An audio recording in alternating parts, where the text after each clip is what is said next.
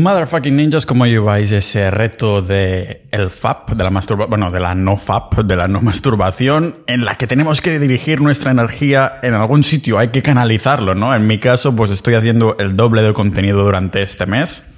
Y lógicamente una de las maneras de escaparme podría ser ese rato que voy al gimnasio a hacer más entrenamiento, más volumen. Y es una de las cosas que siempre he tenido tendencia a hacer, pero con el tiempo me he dado cuenta que me estaba tirando piedras en mi, en mi propio tejado. De hecho, si le preguntas a cualquier usuario del gimnasio cómo entrenas, oye, ¿tú cómo entrenas? Te dirá las series, las repeticiones, el número de ejercicios, todo esto. Nunca mencionará los ejercicios específicos que hace, ni el tempo en el que mueve el peso, ni el nivel de intensidad. No, solo menciona lo que hace referencia al volumen de entrenamiento. Quizás menciona las veces a la semana que toca un músculo, pero esto hace referencia a este trabajo total, al volumen de entrenamiento. En su mente, la cantidad de entrenamiento es lo duro que entrena, pero la realidad es que una cosa no tiene nada que ver con la otra, o más bien dicho, poco tiene que ver con la otra, porque entrenar duro es entrenar duro. Entrenar duro no significa lo que nosotros pensamos, esta idea inicial del volumen de entrenamiento. Entrenar duro significa ir añadiendo más peso, más repeticiones, esa intensidad se vaya incrementando, que es con la famosa sobrecarga progresiva que entré al detalle en el episodio 352. Es obligar el cuerpo a adaptarse poco a poco a ser más fuertes, a ser más duros. Por eso lo llamamos entrenar duro. Si en una época, ¿no? Que estás, dices, vale, estoy haciendo, yo qué sé, por ejemplo, 20 sentadillas, 20 series de sentadillas, voy a decir. Pero con el tiempo no estás moviendo más series, más peso, no estás entrenando duro. Estás entrenando mucho, que no es lo mismo que entrenar duro. Entrenar tanto tiempo en el gimnasio, del rollo dos horas, y no me malinterpretéis, ojalá. Bueno, yo estoy en esa sensación. Por ejemplo, algunos amigos me dicen, sí, a mí me encanta correr, porque al cabo de X minutos, 20, 10 minutos, siente, siento ese rush, ¿no? The runner's rush, que dicen que te viene todo el cóctel de hormonas en la cabeza, pero yo nunca lo he sentido por mucho que he intentado correr por esto. Es uno de los motivos que, que no me gusta. En cambio, en el gimnasio, que sí que cuando llego a un umbral de tiempo, creo que pasados los 10 minutos, me empiezo a sentir unas sensaciones buenas y ojalá para mí entrenar duro fuera entrenar mucho, porque entonces tendría buenos resultados pasando mucho tiempo ahí, pero por suerte y para desgracia, depende del punto de vista en el que lo mires, no funciona así. Porque es lo que os decía, de sí, puedes estar ahí rollo dos horas por sesión con 10 ejercicios a cuatro o cinco series por ejercicio.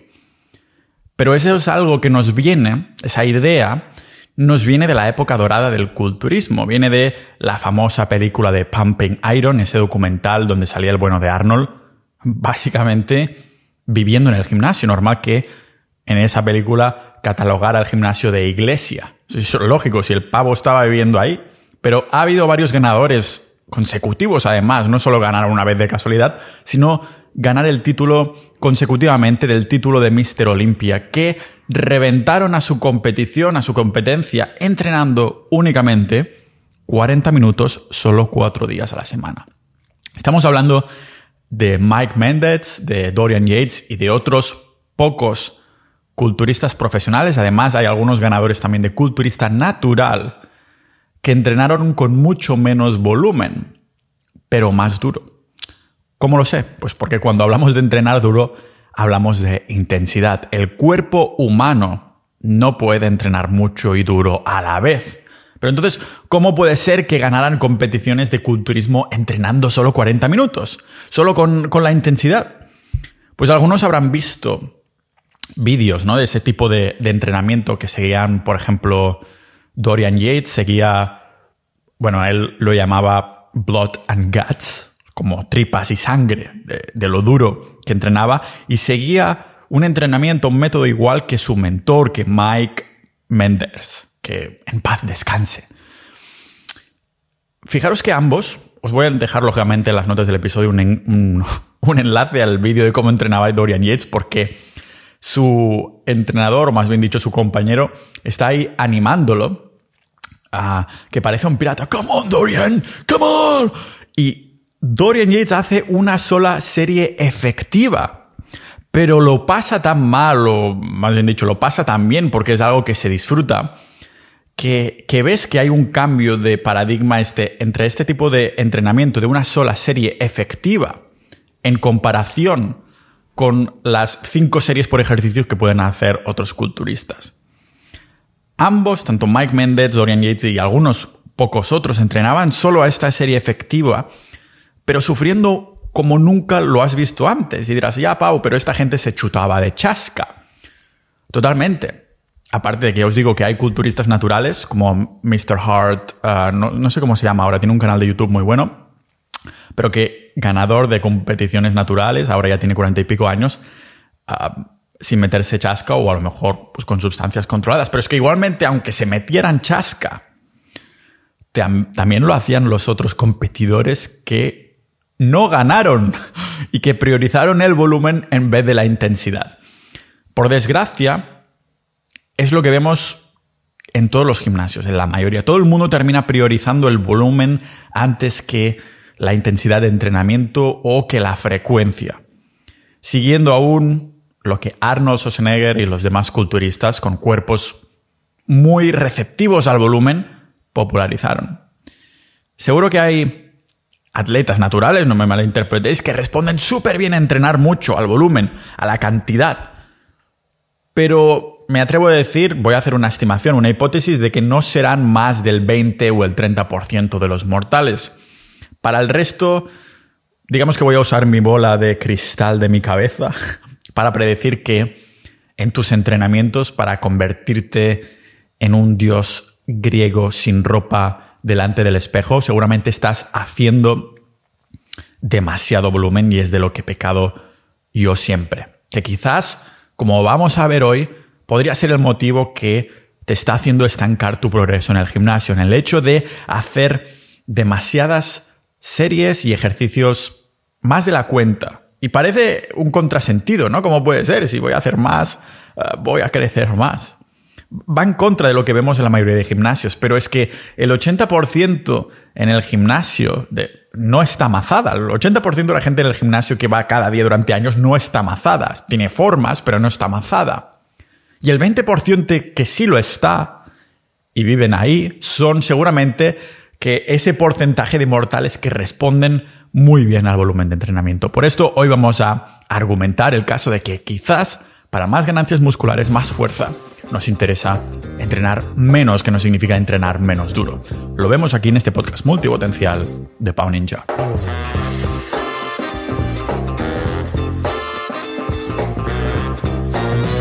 Aunque voy a argumentar la idea de entrenar menos, esto no quiere decir que no tengas que entrenar más duro o aprender más. ¿Cómo hacemos en Sociedad Ninja? Sociedad.ninja es la comunidad de este podcast, personas multipotenciales que tienen más de un interés, seguramente más de un interés de las cosas que hablo en el podcast, no tiene por qué ser la misma opinión. Se generan ahí debates muy buenos en nuestra comunidad de más de 700 ninjas de la vida multipotenciales aspirando a la polimatía, ¿no? A multipotenciales que tenemos tantos intereses, aprendices de todo, maestros de nada, pero que queremos pasar ese umbral de 10.000 horas para considerar, considerarnos un poquito más especialista de lo que nos importa. Si has escuchado hasta aquí, hasta este minuto 9, 10, lo que sea, seguramente te interesa el deporte o el fitness, que sepas que ahí tenemos canales de salud, de fitness, de calistenia, de artes marciales con gente con experiencia en todos estos sectores. Nos mandamos vídeos de nuestras formas, de sugerencias, pero aparte de esto también tenemos canales de Bitcoin, de negocios online,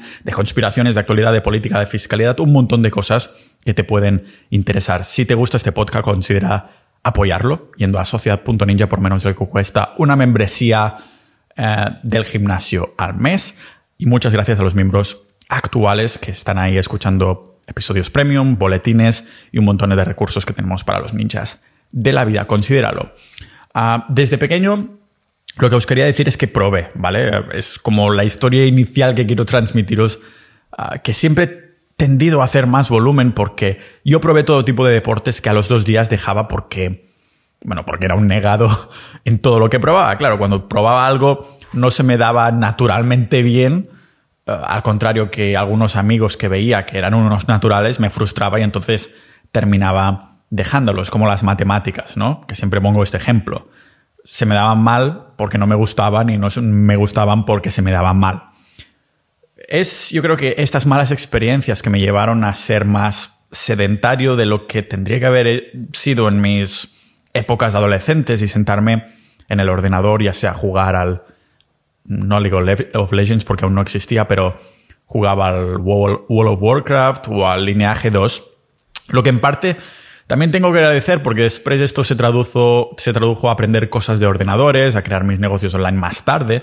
Pero en el momento en el que empecé a levantar pesas en la habitación de mi casa, me acuerdo que toqué las primeras pesas en 2009 en la habitación de mi casa, me repetí a mí mismo cuando me empezó a gustar un poco o cuando a los cuatro meses vi un poquito de resultados, me repetí a mí mismo eso de, bueno, no tengo talento atlético, así que lo compensaré con esto que es lo más básico en cuanto al deporte, a levantar hierros. Lo voy a compensar con levantar estos hierros con curro, con picar piedra. Porque todos creemos que a más, hacer más, significa más resultados. Y nuestra primera reacción, lógicamente, es añadir más volumen cuando en verdad deberíamos sacarlo en el caso del entrenamiento. Y tiene sentido que pensemos así. ¿Gano poco dinero? Pues si trabajo más horas, recibiré más dinero. Si haces más day game, tendrás más citas, más probabilidades de sacar teléfonos. Si estudias más, sacarás mejores notas. En muchas cosas de la vida, más acción significa más resultados, pero en otros casos no es así. ¿Quiero estar hidratado? Pues bebo más agua, pero bebes más de la cuenta, a ver qué pasa, ya te digo yo que tu salud no terminará muy bien.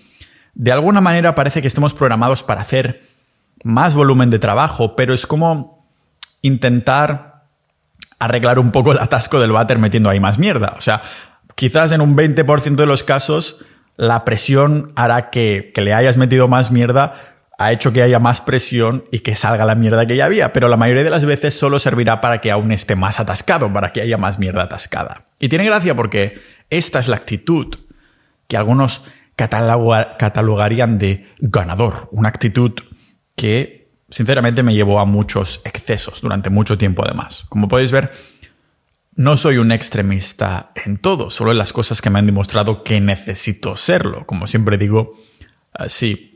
O sea, ¿qué hay de malo en ser un extremista en ciertas cosas? En el sentido de que una salud extrema es mala, tener muchísimo dinero es malo. No, te sobra si sabes racionarlo, pero tú mismo, ¿no? Porque pienso eso, ¿no? Que algunos extremos, claro que pueden ser destructivos, y en otros casos necesitas el balance, el balance de relaciones personales y de trabajo, por ejemplo. Pero un otro caso en el que un extremo es destructivo es sin duda el volumen de entrenamiento. Oficialmente el volumen de entrenamiento es la cantidad total de peso movido en una sesión de pesas que se determina con una fórmula que es del rollo volumen igual a peso multiplicado por series multiplicado por repeticiones. Sale un número y este es el volumen oficial. Pero sinceramente esto me parece un error, ninjas de la vida. Esta fórmula no tiene en cuenta otros factores como por ejemplo el grado de fatiga que llevas, acumulada o la intensidad, que es el factor más determinante tanto si quieres ganar fuerza como hipertrofia. No necesariamente en llegar al fallo, pero a tenerlo en cuenta, a quedarte cerca del fallo. Se ve claramente cuando lo ponemos en perspectiva. Imaginaros que una persona, la persona ninja 1, su máximo en sentadillas son 100 kilos y hace 5 series de 8 repeticiones con 80 kilos y le sale 3200. A esa fórmula que hemos aplicado. El ninja número 2, sin embargo, su máximo en sentadillas ya no son 100 kilos, son 150 y hace exactamente las mismas series de repeticiones. 5 series, 8 repeticiones con 80 kilos, le salen 3200. Exactamente el mismo número. No sé si se ve, el volumen es exactamente el mismo, pero ¿Significa que estas dos personas tendrán el mismo estímulo de crecimiento haciendo exactamente la misma rutina? Ni muchísimo menos, porque para uno es un calentamiento casi o una aproximación y para otro es entrenar duro. Este pensamiento del volumen daría por hecho que levantar un peso cinco veces a 10 repeticiones es lo mismo que levantarlo 10 veces a 5 repeticiones. Al revés. Pero de nuevo, estás obteniendo dos estímulos completamente distintos, aunque en papel sea el mismo volumen. Me recuerda bastante a eso de ser vegano. Sí, en mi Excel tengo toda la nutrición, ya, pero no es lo mismo que la biodisponibilidad, que es lo que absorbe tu cuerpo. En el primer caso que hemos puesto de estos del Ninja 1, tiene más estrés metabólico y en el segundo más tensión mecánica. Los dos son importantes para plantear un buen entrenamiento de masa muscular, pero quizás tu cuerpo responde mejor a muchas repeticiones, más de estrés metabólico, o a pocas repeticiones pesadas, ¿no? A tensión mecánica. Este es el motivo por el que la mayoría no progresa en el gimnasio después de haber pasado ese umbral de novatos en el que todo el mundo mejora. Sabemos que los novatos ganan músculo haciendo cualquier cosa, da igual que, que hagas mientras lo hagas, ¿no? Pero pasado este umbral, entonces, ¿cómo aplicamos? ¿Cómo somos más eficientes si vemos que no nos afecta de la misma manera? Pues digamos que tenemos cierta cantidad de dinero de entreno que podemos gastar, ¿vale? Cada vez que hacemos una serie estamos gastando ese dinero. Haces una serie, toma dinero de entreno. Haces otra serie, toma dinero de entreno. Claro, el dinero no es ilimitado. Bueno, los euros y los dólares sí, estamos hablando de Bitcoin en este ejemplo de dinero, ¿vale? Pero si haces muchas series porque no las haces lo más duro que puedes, claro, si no lo haces súper duro, vas a poder hacer muchas más series. Pero cada vez que haces una, estás gastando tu dinero de entreno porque no estás usando estas series para estimular crecimiento y adaptación del músculo. Entrenar duro significa estar cerca del fallo, entrenar cerca del fallo, que es lo que se ha visto que lleva tanto a fuerza como a hipertrofia, siempre y cuando no se estén mezclando con mucho volumen. Lo dejo además en estudios, lógicamente, las notas del episodio. Por eso se vende mucho esto del volumen, del volumen, pero es porque hay tanto ciclado hoy en día comparado con las atletas naturales que se ha extrapolado que la manera en cómo se debería entrenar un ciclado es como si el atleta natural tendría, el cuerpo ese natural tuviera que reaccionar del mismo modo y para nada es así. Está claro que los ejercicios compuestos como la sentadilla, banca, peso muerto, hip thrust yo también lo considero compuesto, tiene una demanda neurológica mucho mayor que los ejercicios accesorios, o sea que en los ejercicios básicos, los compuestos, tiene sentido entrenar de forma inteligente, de, forma planificada, jugando eso sí con la intensidad y la frecuencia, lo duro que entrenamos esos ejercicios. Entrenar hasta el fallo o pasándolo no es lo más inteligente si queremos ir incrementando marcas en los ejercicios básicos de forma constante. Nos, pues lógicamente nos va a quemar el sistema nervioso demasiado rápido. Es por esto que entrenar duro en los ejercicios compuestos significa hacer todo lo posible para mejorar el rendimiento. No es hacer más series de un entrenamiento al otro y ya está, es hacer mejores series moviendo más pesos con el tiempo, al medio largo plazo, a fijarse en esa planificación. En cambio, entrenar más duro en los ejercicios accesorios o las máquinas que nos aíslan el músculo sí que sería más próximo a llegar a un punto cercano al fallo o incluso pasando del fallo, ¿no? A aumentar un poco ese estrés metabólico después de haber entrenado el compuesto. Si estás haciendo, yo qué sé, 5, 10, 15 series en estas máquinas, lo único que te estás diciendo es que Ah, desde la primera serie no estás entrenando duro, porque si entrenaras cerca del fallo, apenas podrías hacer una o dos series ah, más después de la primera que has hecho en estas máquinas.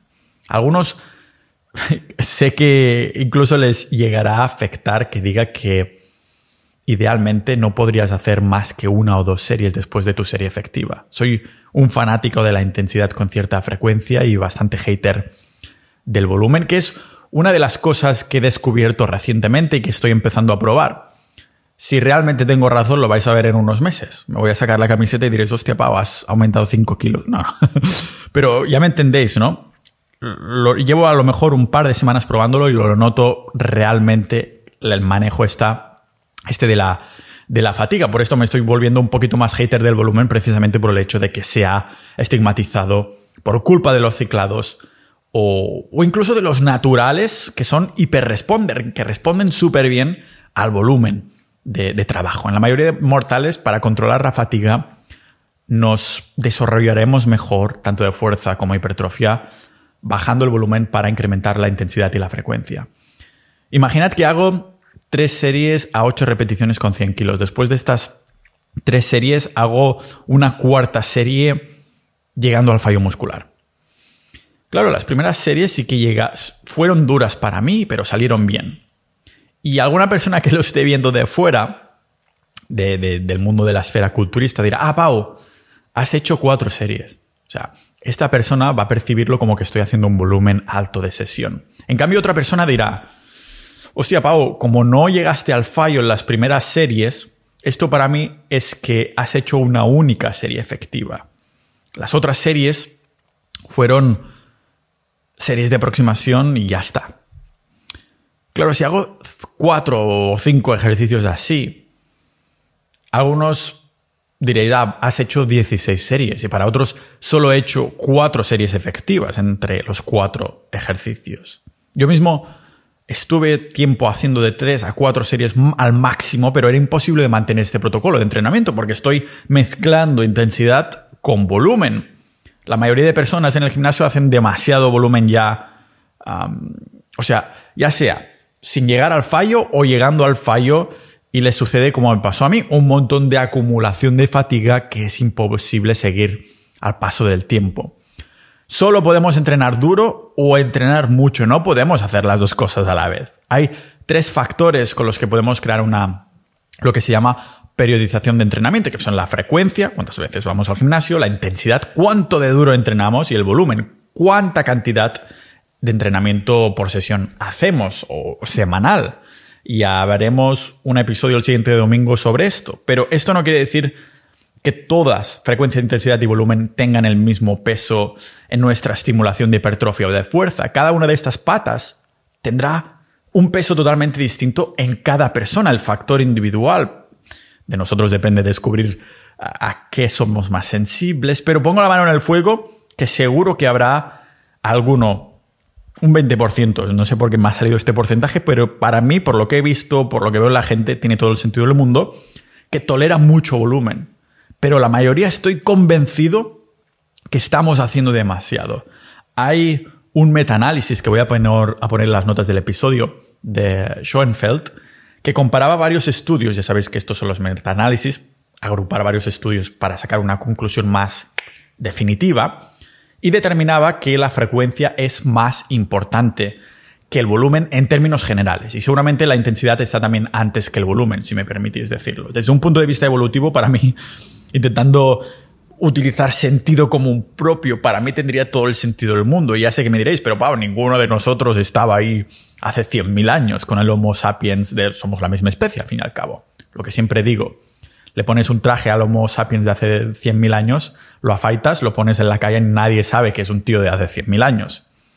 Pero creo que podemos mirar las tribus indígenas actuales que seguramente están más cerca del estado natural del ser humano que la sociedad contemporánea, lógicamente. Es por esto que coges una tribu indígena, la, la pones en una sociedad contemporánea y en pocos meses se vuelven gordos y empiezan a tener enfermedades contemporáneas. Esto se ha hecho.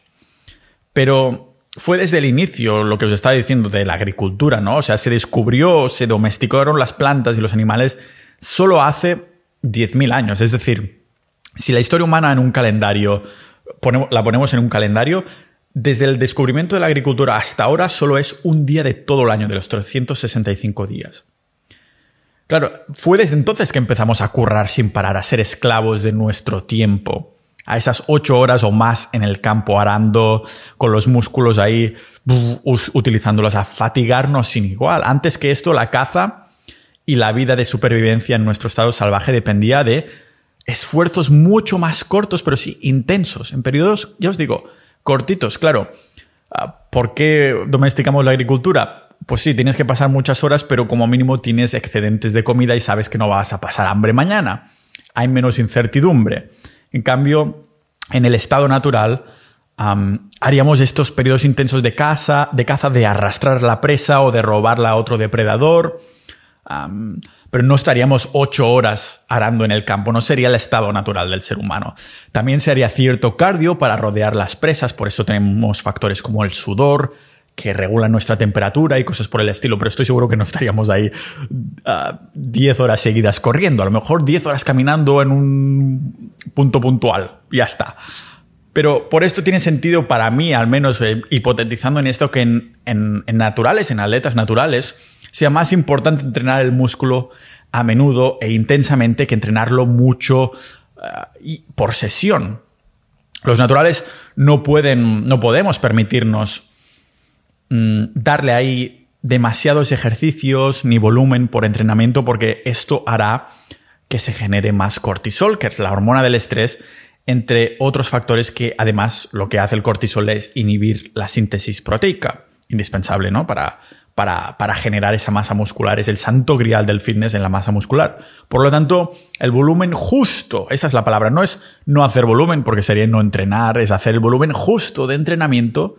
Eso sí tiene sentido, pero pasarse de este umbral, que ya os digo que será muy dependiente de cada persona y nuestra responsabilidad es descubrir cuál es nuestro umbral personal, pasarse de este umbral nos hará simplemente no crecer o incluso retroceder. Es como si tomas el sol, te quedas un poquito rojo después de cada sesión, sin problemas. Es bueno, es un pequeño estrés para la piel que después te genera más vitamina D, más melanina, pero la línea de estar un poquito rojo a lo mejor necesitas 30 minutos por llegar a estar un poquito rojo y generar todos estos beneficios, ese poquito estrés, pero después de tomar el sol estos 30 minutos, a lo mejor solo con quedarte 10 minutos más y es una línea muy fina que has pasado que hace que te quemes por completo, suban tus probabilidades de cáncer, cosas por el estilo. Por eso os recomiendo, ya que estamos en el tema del sol, he hecho tres o cuatro episodios muy buenos, estoy muy orgulloso de estos episodios sobre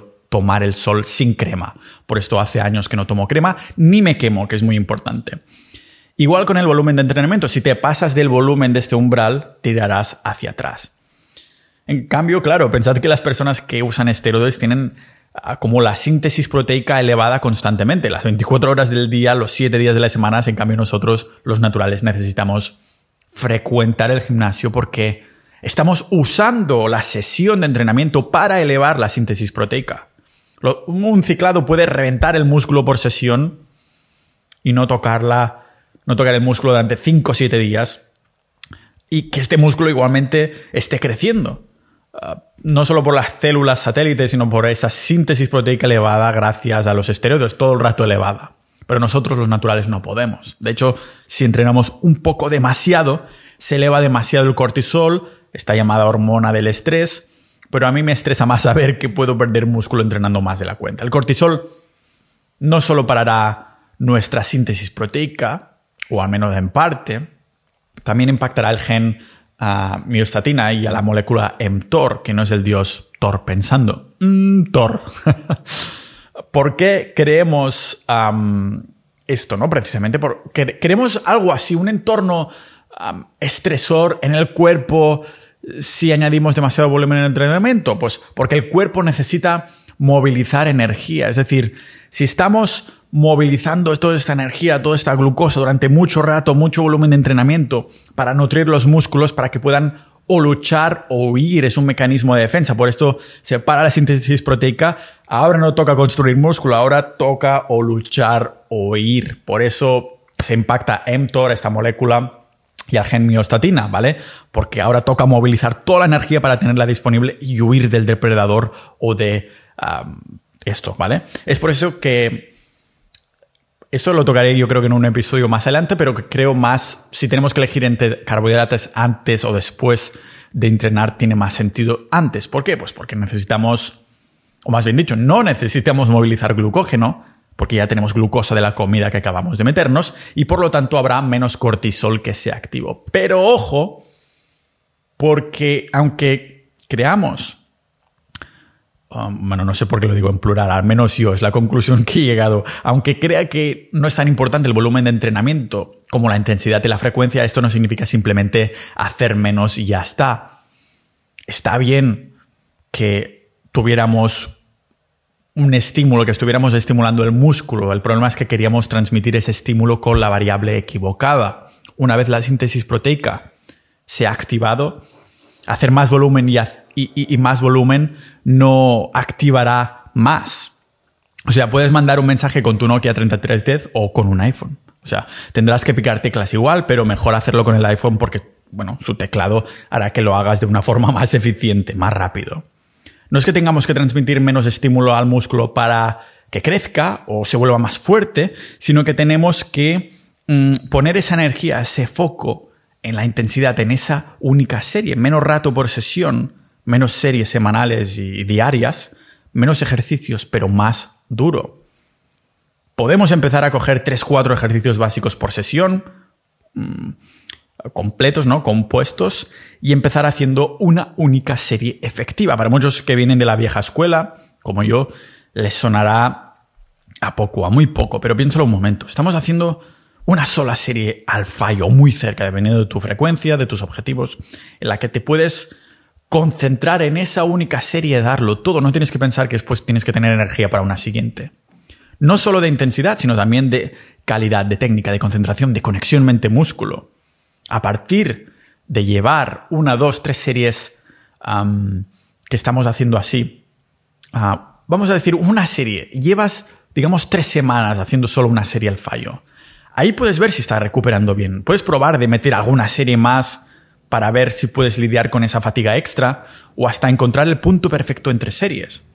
Eso hará que el volumen de series semanales sea muy inferior a las 5 o 10 series semanales por músculos que dicen algunos estudios, pero es que otros estudios que también lo afirmaban resulta que se han retraído, se han retractado por los autores después de ver que no estaba tan claro. En vez de preocuparnos de una cantidad de series semanales, tiene mucho más sentido hacer el mínimo de series por sesión que sean efectivas que tengan un estímulo real en el cuerpo y que nos permitan pues, recuperarnos de sesión en sesión de entrenamiento. En cuanto al número de ejercicios, pues pueden ser 2, 3, 4, pero dependerá de lo anterior, ¿no? Del número de series totales que puedes tocar por sesión sin fatigarte, que lo veas con el tiempo, después de X semanas. Lo que pasa aquí es que priorizaría así los ejercicios compuestos y en cuanto a accesorios, priorizaría esos ejercicios que me den la mejor conexión mente-músculo que hablábamos en el episodio 411, que será distinta, lógicamente serán ejercicios distintos ah, por persona. Con algunas personas conectarán mejor con este ejercicio, otras personas conectarán mejor con este otro ejercicio. Un ejemplo de lo que he estado haciendo últimamente para experimentar con este, ah, con esto son distintas tablas, ¿no? Más bien dicho, periodizaciones para probar el volumen perfecto que mi cuerpo personalmente tolera sin acumular demasiada fatiga todo sea por recuperarme bien de una sesión a otra y así poder ir aumentando esta carga progresiva que es lo que nos hace mejorar en el gimnasio y en nuestro cuerpo estéticamente. Lo que más me está sentando bien últimamente, aún tengo que experimentar más, sobre todo en el rango de repeticiones, es con mi famosa rutina de empuje, tirón y pierna, pero yendo cada día al gimnasio. Lunes, martes, eh, toda la semana, ¿vale? No es obligatorio, pero como disfruto yendo al gimnasio y además las sesiones son más cortitas, pues quedaría encontrar una manera de... que es lo que quería, encontrar una manera de adoptarlo a mis hábitos, de adoptarme así, ¿no? En el sentido de que trabajo por las mañanas, preparo guiones, el podcast, grabo, todo eso, y siempre a las 12, la 1, algo así, pues voy al gimnasio y quiero ir cada día, porque el día que descansaba es rollo, hostia, joder, ¿qué hago ahora? ¿No? Me, me siento con menos energía y todo ese rollo. Por eso, como voy cada día, si un día duermo muy mal o algo, me encuentro mal, lógicamente no voy, pero si fuera toda la semana, la frecuencia es de dos, tres sesiones por músculo, dependiendo de la semana, ¿no? El lunes, después lo vuelvo a tocar otra vez el jueves, después otra vez el domingo, pero este mismo músculo la semana que viene se tocará dos veces. Esto hace que haga dos, tres ejercicios por músculo y solo una serie muy intensa, con un volumen por sesión que, consideraremos bajo. Lógicamente os dejo la rutina de empuje, tirón y pierna de la que hablé en el podcast en las notas del, del episodio. Otra opción sería hacer una rutina, yo que sé, del rollo torso-pierna, un día torso, un día pierna, que a efectos prácticos serían hasta cuatro veces a la semana de repetir los mismos músculos, pero habría que cuidar mucho la cantidad de volumen e intensidad porque se está repitiendo mucho. No podrías apretar tan fuerte en cada sesión si sabes que en dos días te va a volver a tocar entrenar los mismos músculos. Seguramente es una rutina, un tipo de rutina que haría más si me centrara más en la fuerza que en la hipertrofia muscular o algo por el estilo. Realmente aquí es como háztelo tú mismo. Tienes que saber frecuencia, intensidad y volumen y vamos a hacer un episodio más adelante hablando precisamente de esta periodización, de estos tres pilares, de este triángulo eh, para elegir eh, lo mejor para cada caso personal, para que sepas elegir lo mejor. A mí me encanta la push-pull-leg, empuje, tirón y pierna, un día de empuje, un día de tirón, un día de pierna, por el tema de que biomecánicamente tiene todo el sentido del mundo, las articulaciones me descansan suficientes días y todas estas cosas. Pero quién sabe si en un futuro esto es muy cambiante, ¿no? Además, desde que he vuelto al gimnasio, pues quiero ver también Ah, digamos que el objetivo es más conocer a mi cuerpo ahora mismo que no intentando ponerme mazado en el menor tiempo posible, porque entonces lo más seguro es que simplemente me comiera un montón de carbohidratos o algo por el estilo para subir el glucógeno y ya está, no quiero hacer algo que a largo plazo pueda mantener y en este caso va perfecto. Bajar el volumen de entrenamiento hace que no me pase dos horas en el gimnasio, sino que pueda estar 40 minutos y si tengo ganas de jugar, pues practico un poquito con el pino. Pero esta es la idea de, de, hoy, ¿no? Entrenar duro no es necesariamente entrenar mucho. Para algunos lo va a ser, pero para la mayoría de mortales como yo, no. Así que nos vemos mañana para hablar de dinero y el siguiente domingo también hablaremos más de fitness, de entrenamiento, cosas así. Quien haya seguido hasta aquí, seguro que vas a ser un dios griego, una diosa griega delante del espejo. Muchas gracias por estar aquí en el episodio de hoy. Recordad sociedad.ninja para entrar en la comunidad, formar parte de los ninjas de la vida que vamos a conquistar el mundo. Vamos a ser los siguientes Illuminati. y para todos los demás, los oyentes y los miembros actuales, mil gracias a vosotros. Nos vemos, como siempre, en este podcast multipotencial de Pau Ninja.